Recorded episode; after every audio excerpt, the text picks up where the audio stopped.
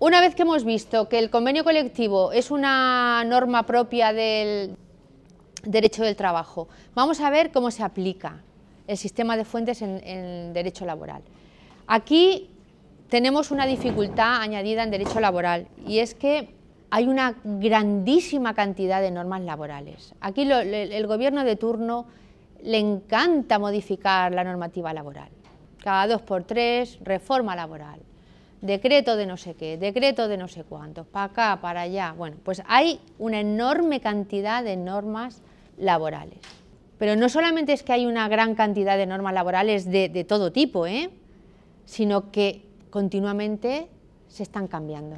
Os comento esto como, preludio porque para que veáis la complejidad de aplicar eh, la normativa laboral al, caso concreto, a, la situación laboral concreta o al contrato de trabajo concreto.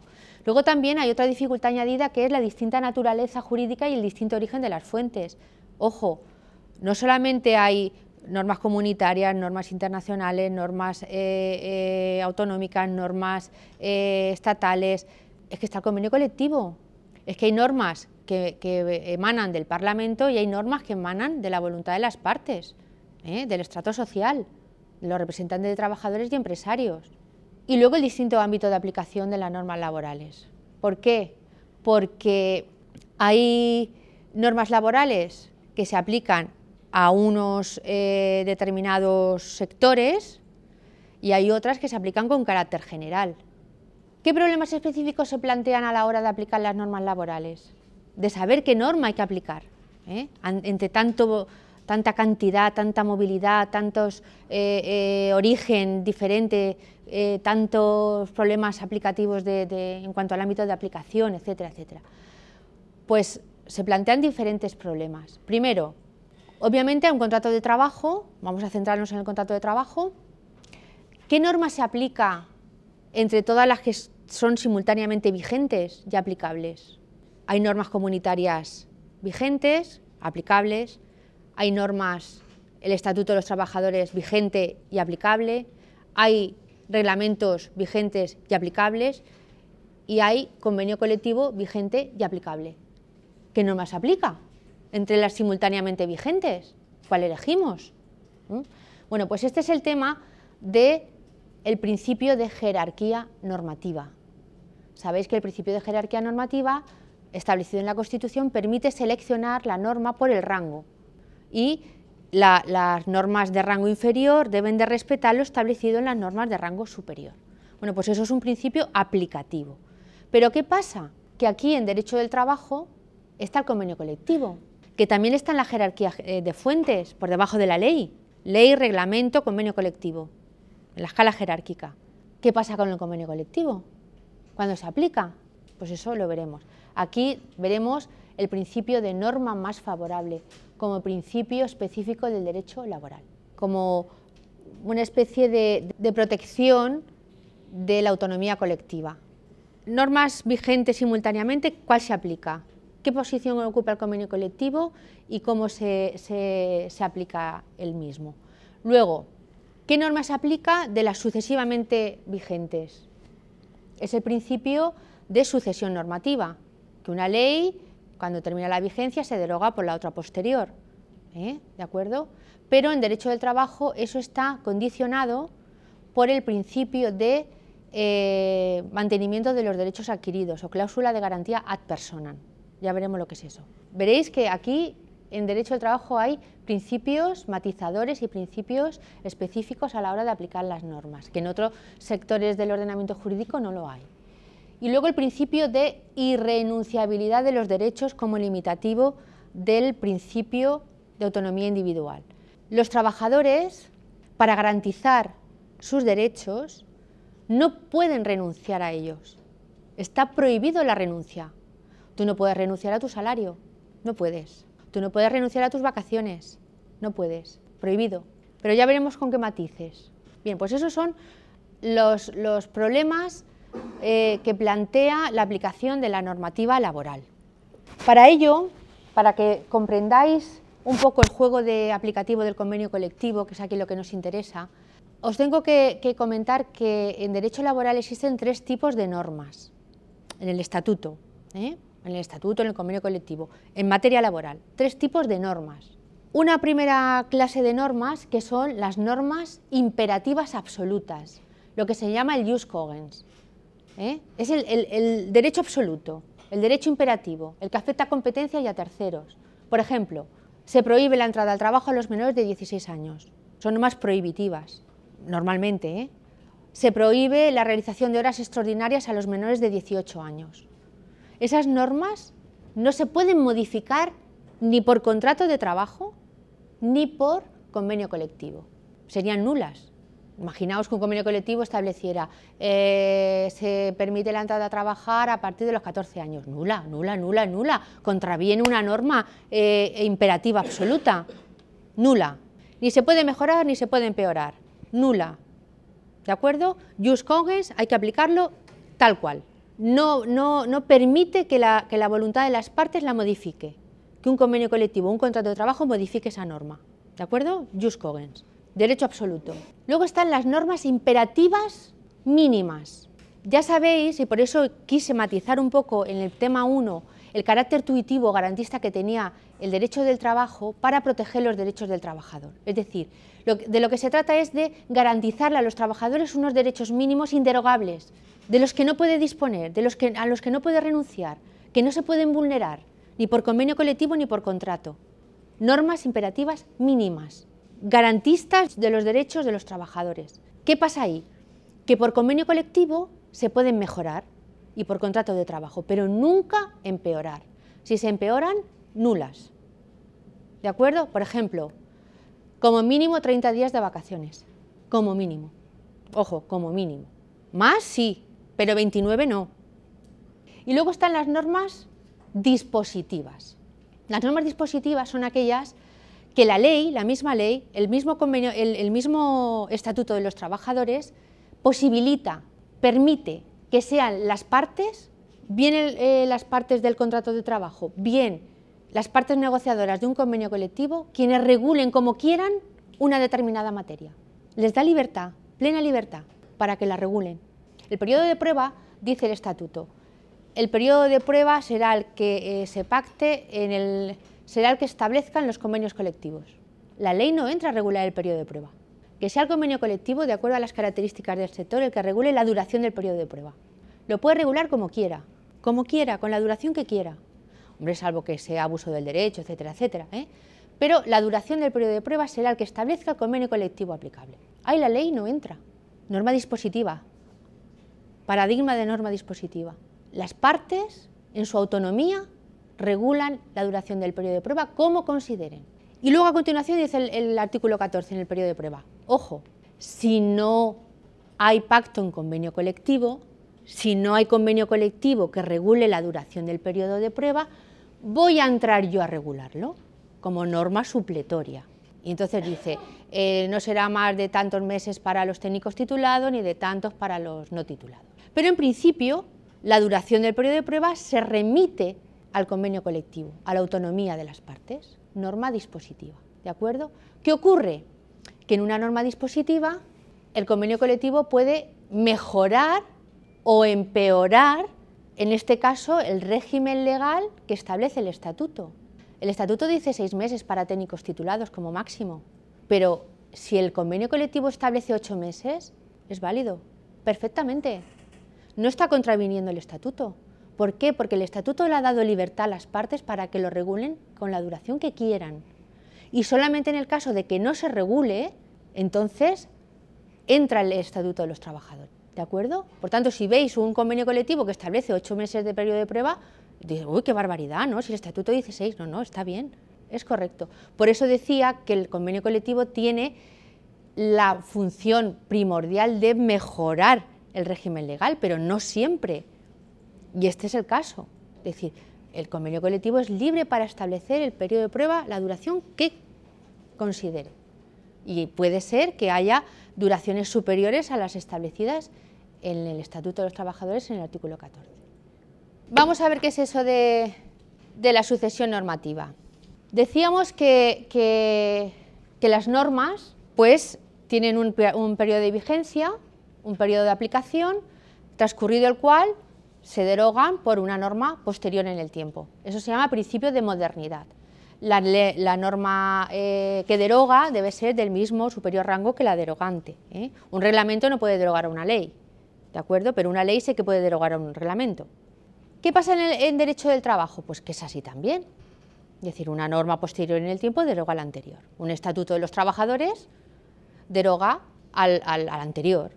Y no están vinculadas las, en este caso el legislador, para mantener el nivel de derechos que recoge la norma anterior. De hecho, ha habido reformas laborales que han empeorado los derechos de los trabajadores. Pues, hombre, la última, de 45 días de, despido a 33, un empeoramiento. Pero eso se permite. Es decir, la, norma posterior no está vinculada por el nivel de derechos eh, reconocido en la anterior. ¿Qué pasa con los convenios colectivos? ¿Están vinculados? Un convenio colectivo posterior no está, no está, y eso lo dice el estatuto, no está sometido a recoger o a reconocer el nivel de derechos que reconoce el anterior. Salvo que, y eso algunos de los convenios colectivos o la mayoría lo establecen, salvo que el nuevo convenio colectivo, entre sus cláusulas transitorias ¿eh? establezca una cláusula de salvaguarda de los derechos adquiridos en el anterior convenio colectivo. Eso se llama cláusula de garantía ad personam. Si esa cláusula la establece el convenio colectivo posterior, los trabajadores a los que se le aplicaba el anterior convenio colectivo gozarán del mismo nivel de derechos que venían disfrutando con arreglo al anterior convenio colectivo. Cuando se negocia un nuevo convenio colectivo, las partes no están limitadas por el nivel de derechos del anterior, ¿eh? no están limitadas. Pueden, negociar lo que quieran, pero sí que normalmente se establece esa cláusula de garantía ¿eh? De que los derechos de que gozaban los trabajadores a los que se les aplicaba el anterior convenio colectivo sigan manteniendo ese nivel de derechos con el nuevo convenio colectivo, porque es posible que el nuevo convenio colectivo establezca condiciones inferiores y por eso esa cláusula de salvaguarda, esa cláusula de garantía. ¿eh? Si, si, reconocen lo mismo no hace falta, si reconocen los mismos derechos que el anterior no hace falta, se prorroga y punto. Pero imagínate que el nuevo convenio colectivo establece menos derechos, cláusula de salvaguarda para que a los trabajadores que gozaban de un nivel más elevado, que el nuevo convenio colectivo les reconoce, puedan seguir disfrutando de esos derechos. Ahora bien, ¿qué pasa con los nuevos eh, trabajadores? Los que se contraten una vez vigente el nuevo convenio colectivo, pues que se les aplica ya de pleno el nuevo convenio colectivo con condiciones inferiores, si las hay. Y eso el Tribunal Constitucional ha reconocido que no es discriminatorio. Principio de jerarquía normativa, sabéis que las normas se aplican eh, según el rango jerárquico y la norma inferior no puede contradecir la norma superior. En, la escala jerárquica, el convenio colectivo ocupa una posición inferior a la ley. Pero, ¿qué ocurre si se aplicara en estrictamente el principio de jerarquía normativa?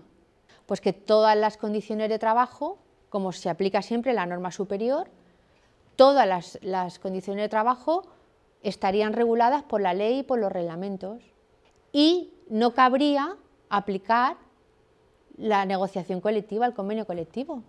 Si siempre se aplica la superior, ¿para qué sirven los convenios colectivos? Si siempre se va a aplicar la ley.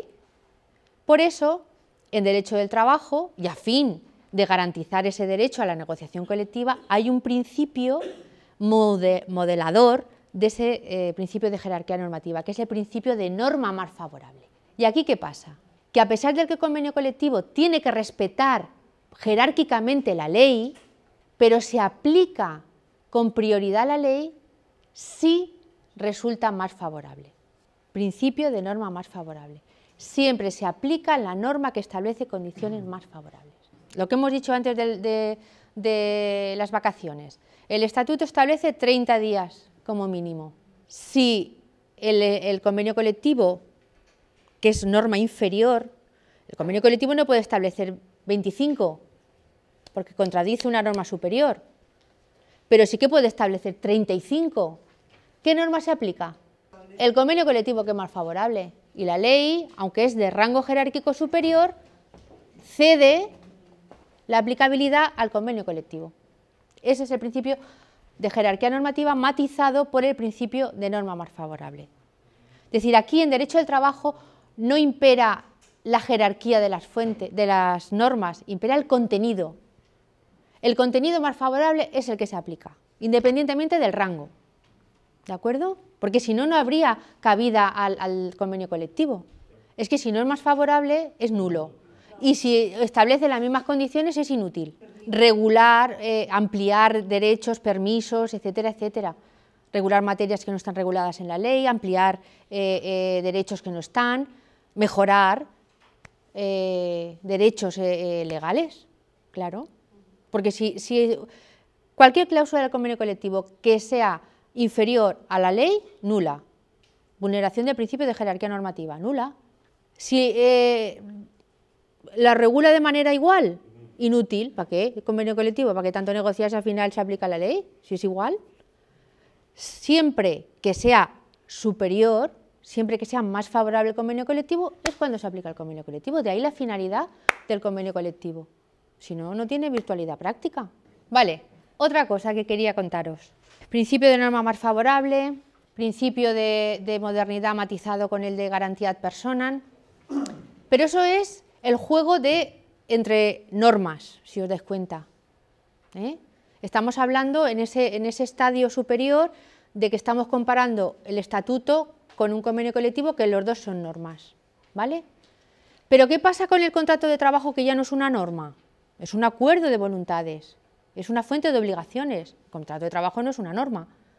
Una norma establece obligaciones y derechos para con carácter general. Un contrato de trabajo establece obligaciones y derechos, pero solamente para las partes contratantes. Por tanto, no es fuente del derecho, es, norma, es una fuente de obligaciones.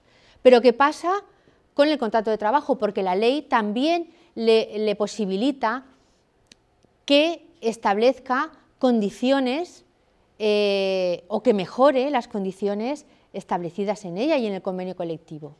Eso es lo que se llama condición más beneficiosa.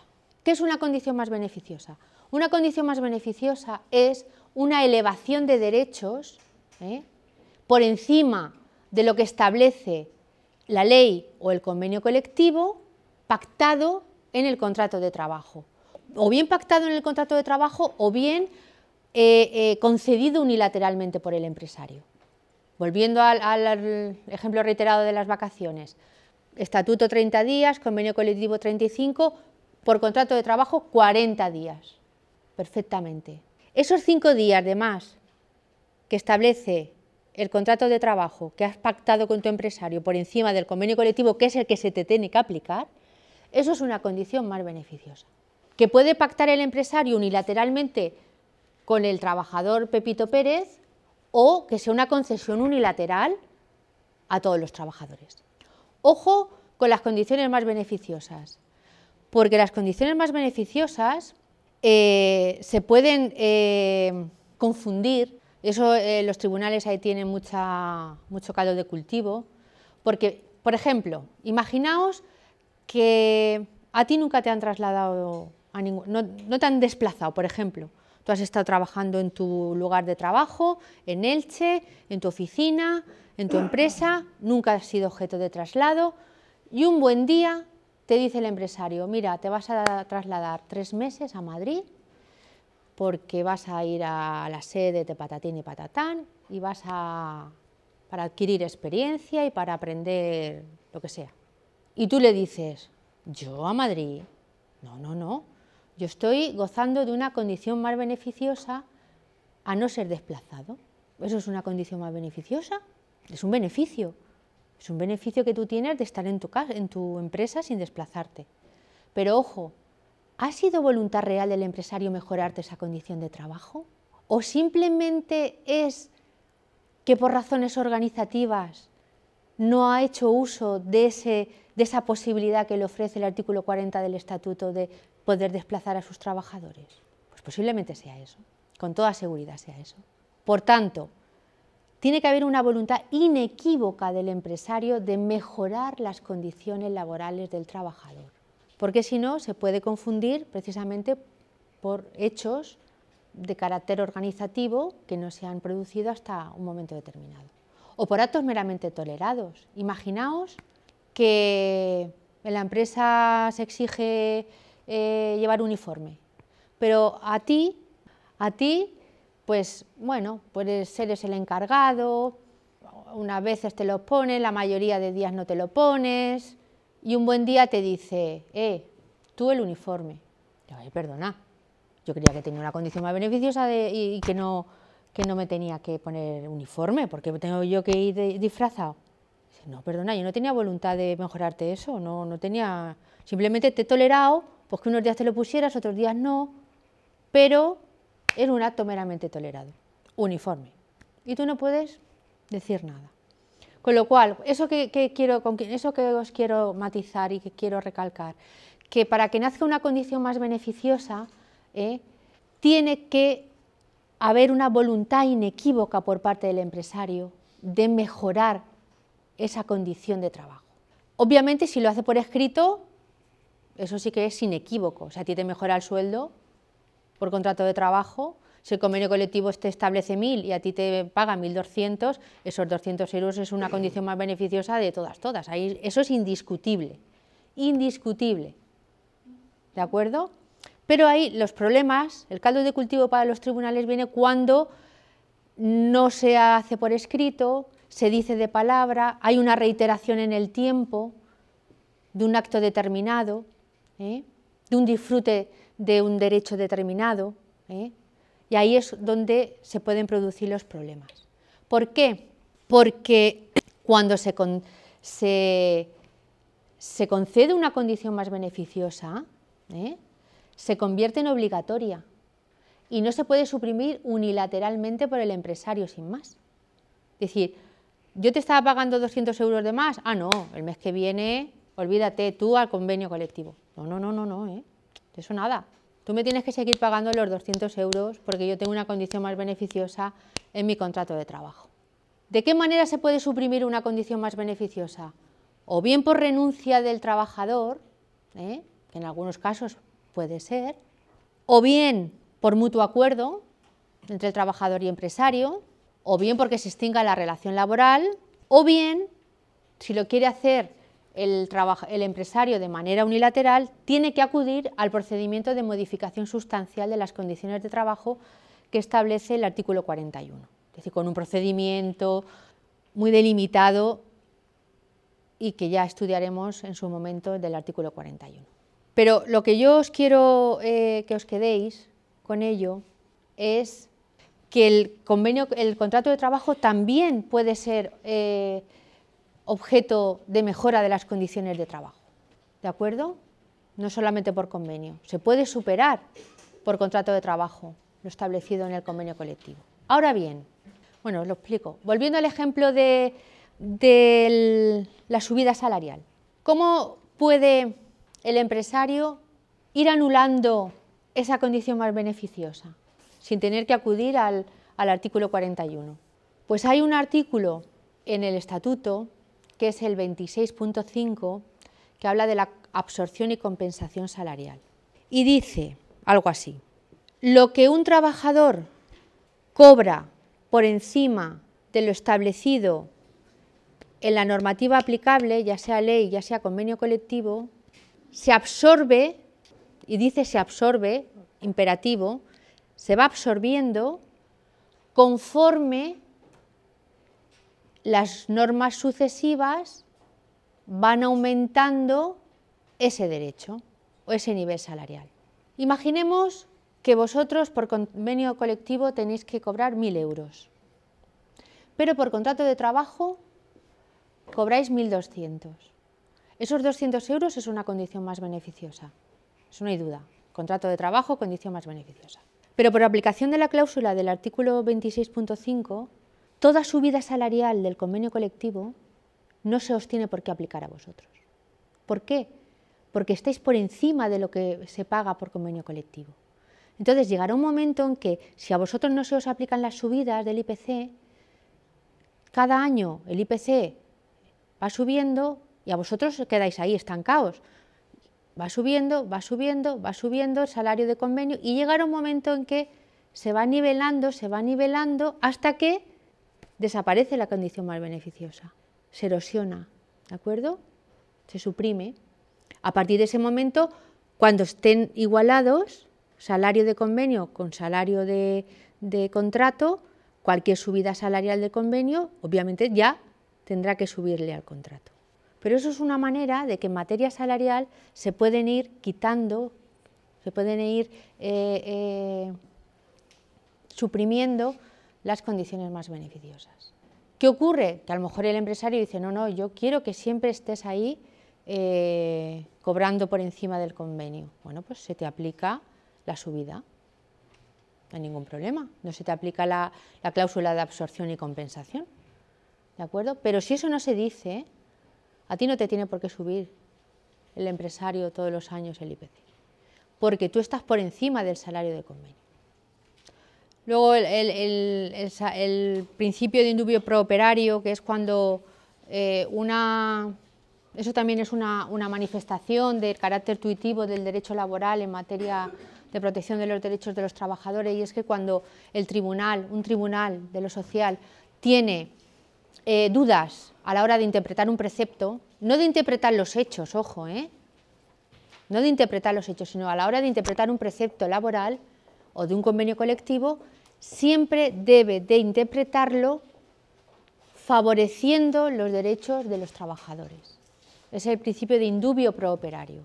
Pero ojo, interpretación de un precepto normativo, de una norma, no de los hechos, no es por el hecho esto pasa aquí, no, no, no, es que esto vamos a... No, no, los hechos no, las normas. Principio de indubio prooperario.